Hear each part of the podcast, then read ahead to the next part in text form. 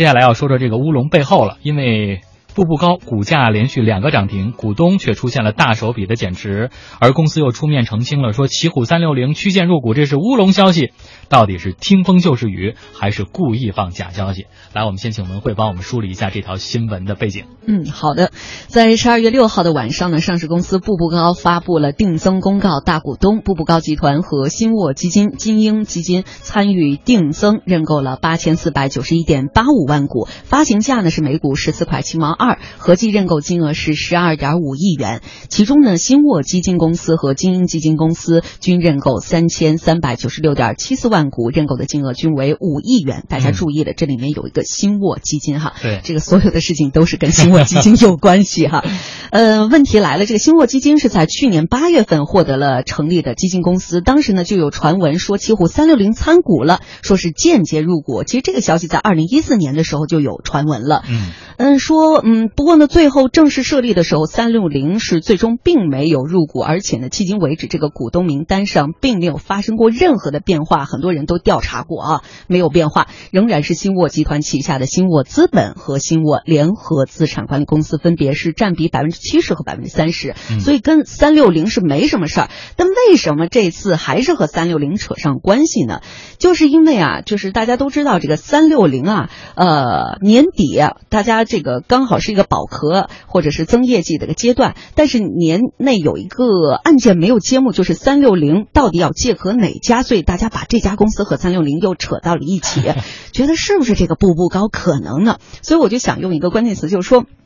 一则旧闻引发的一个涨停，哈，就这个新闻事件就开始了。对，嗯，关键是你知道曾经的传闻，现在被很多的媒体给爆出来，还是有模有样的。对，比如说这一周我看到很多的媒体都在报说，步步高定增落幕，奇虎三六零曲线参股成为第四大股东。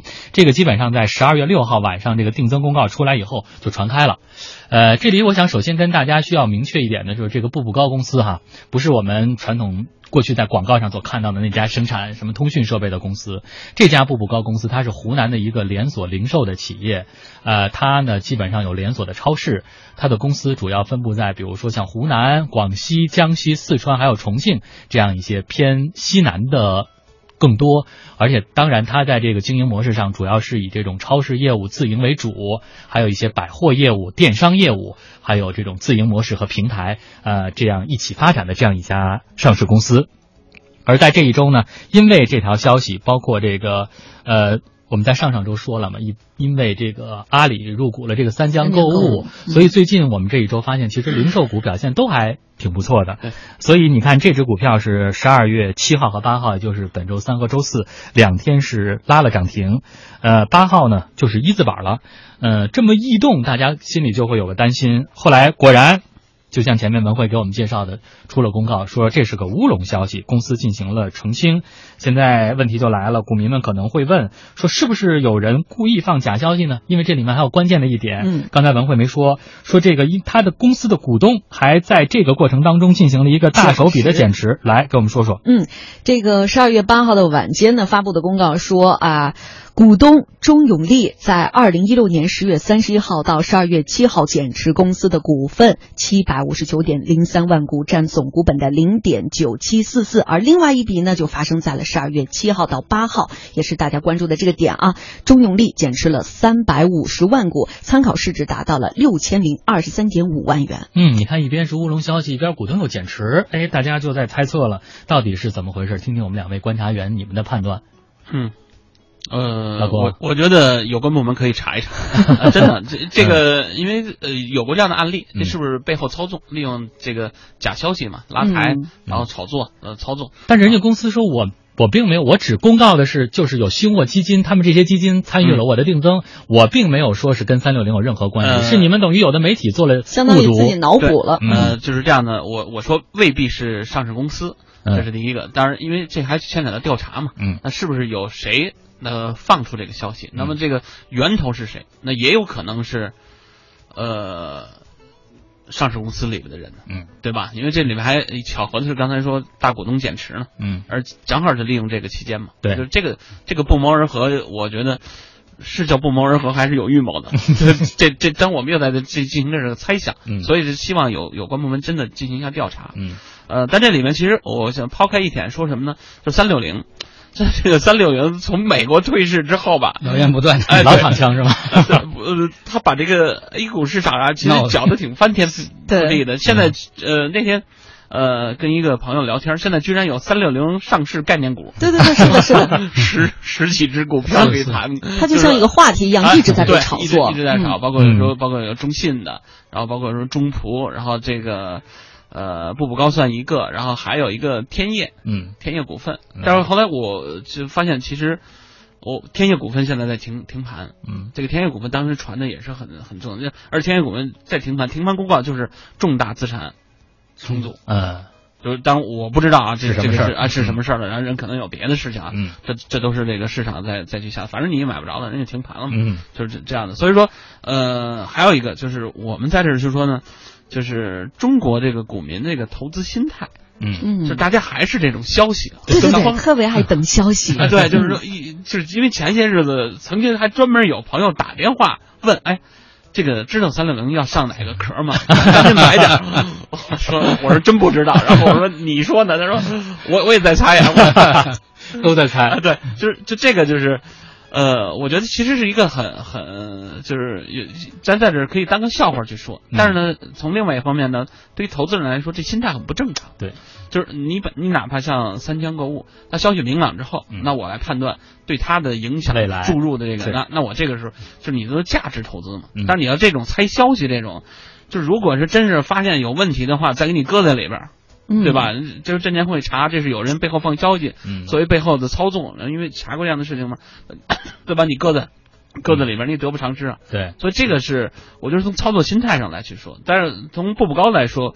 我觉得不会是巧合，嗯，就是说这是一个方面啊。但但另外从猜想来说，因为其实跟步步高呢，我觉得步步高是有点躺枪，嗯，因为传闻呢从这新沃基金就开始，嗯，新沃基金买它之前，人就有说三六零，对，是主要是和新沃基金之间的关系，跟新沃基金之间就有关系。那么新沃基金恰恰参与了它这次定增，对，所以说这才有一个曲线，嗯，那真的是。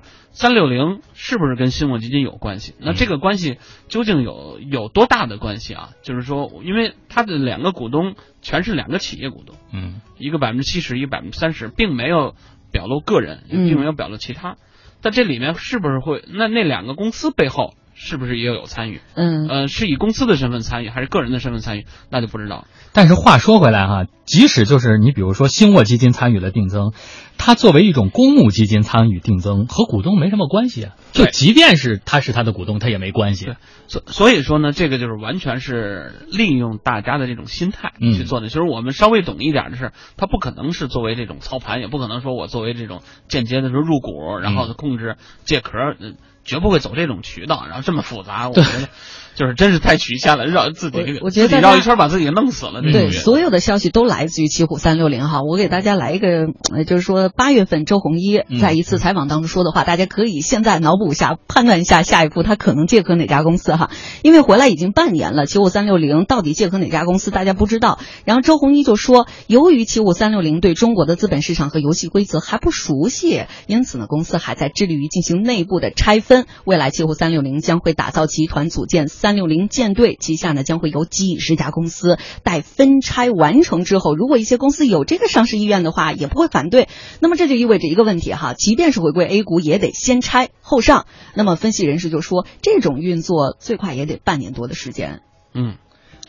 说了和没说有太大的区别，但是他 所以就猜吧，未必全信。对，而且未必全信。你这种分拆，将来比如说你分拆了几家，然后哪几家要上市，注入什么样的资产，这都不定，就等于说还是大家的一个未知数。但是我想回到刚才老郭说那点很重要，我给老郭换个说法的就是，现在可能暴露在我们面前的问题。上个小时我们说到了 A 股市场走过了二十六年的发展历程，但是在这二十六年，其实对于一个整个资本市场发展来说，其实还是一个非常年轻的一个阶段，所以。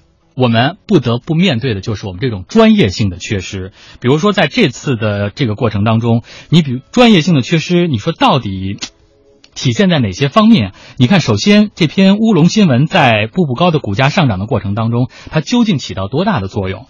明明是公开资料，我们可以查到的事情，但是为什么没有人去核实？结果就出现了这么一个乌龙。还有就是我前面说的，你说即使这种公募基金参与定增，它和股东是没有关系的。所以山川，你觉得现在我们如果说专业性的缺失，会体现在哪些方面？呃，我觉得这有两个方面，一个是消息来源的是不是专业性。嗯，那由于现在自媒体非常发达，呃。这个公众媒体也带有公自呃叫自媒体号，所以说心里话，你很难发现背后的运作是不是有关联的。嗯，所以其实我非常同意郭老师的意见，就是这个事情不会有这么巧合。嗯，呃，我自己的观点是，世界上没有巧合的事情。嗯，你认为它是巧合，是你没发现它后面的事情。嗯 所以我也是相当同意郭老师的意见，就说你还是要进行一定的调查，给消息来源有没有关系，跟那个。像你说刚才那个公募基金也是被人操运作的，对吧？他有基金经理，那他背后和原来的股东有没有关系？还有一种可能，嗯，如果这个股东套现了，也许这个股东非常清楚，他们跟三六零根本就半毛钱关系没有，嗯，所以他见到连续涨停，那还不出手。所以我认为这也是一种可能。嗯，再有一个就是对我们股民的要求，就是说，啊，你想我们 A 股已经有了三千家公司，已经有了好几十年的发展，嗯，那是不是大家要从最初的在信息不发达的时代，不知道消息，只能听消息的话，只能揣的话，是不是要自己也啊培养自己的投资意识、投资？水平，那是不是不去掉天天到处打听消息这个阶段？而且你要认识到，消息你不会是源头，嗯，那你永远赶不上这速度。这个消息出来了，最占便宜的一定是消息的源头，嗯。所以大家与其当炮灰，还不得投资一些自己能掌握的事情。对，所以你看这次后来大家调出来十二月七号、八号的这个龙虎榜数据，就是在三六零这个概念出来之后，大家结果发现。基本上还是营业部的游资开始接手操作的很明显，而且对倒的这种这种迹象很明显。其实这个这点我补充一下，就顺着刚才那个王强所说的，就是中国股民，呃，这个专业性啊，就有专业，嗯，但是，他经常会选择性的对忘记失聪，嗯，就是他故意，呃，这个就是就我们这个在这个收藏圈里经常，中国股民跟那个收藏爱好者有一个共同点叫 捡漏心态，嗯。这个赚大便宜，对他就是他这个他一定信其有，嗯，他不会说做什么。你说想一想这事儿会怎么，但一定信其有，而且再有市场上有一个反应，他信其有就是说，反正现在没事儿，我万一搁里边十个涨停板呢，嗯，对吧？嗯，他的这样的心态。还是还是赌的心态，对他就是，所以他选择性失聪。也平常这帮人看 K 线看的比谁都专业，看这些数据分析的头头是道，但一听到这消息，他很很激动，嗯，那些全全没关系了啊。直接就买，嗯，这是这个，我觉得这个这心态，但你你你你也没法去指责他。对，我觉得这种东西不光是咱们国内的市场，国外的市场的人们投资心理都是这样的。对，但是其实呃，我我是有这样一个现实的经历啊，就是这么多年，你看我从九四年、九五年入市，嗯，就是被消息踩中的时候有，但是自己踩消息绝对没有踩中过。这什么意思呢？就是你让你买一个股票，就你你你的判断，哎，觉得股票不错啊，或者一直下跌了被套着，然后突然一下停盘了，哟，背后还有重大消息，就是这就相当于被砸在脑袋上了。嗯，但是主动去找说方方面面可能会有哪个消息，然后去埋伏的情况下，没有一次埋伏住的。嗯，这么长时间，反正这是我的经验啊。嗯，就是反正从来没有，都是被消息砸。国外也比较类似，就是说消息永远掌握在大户。或者是机构的手里，也就是在华尔街的手里。但是如果一般的散户、散民发现的时候，或者知道的时候，这已经上天了，要不然就是大家都走光了。嗯我特别同意山川你这句话，就是说消息的源头才是消息真正获利的那个人，但关键是所有的人们都在真正投资的时候不会相信这句话的。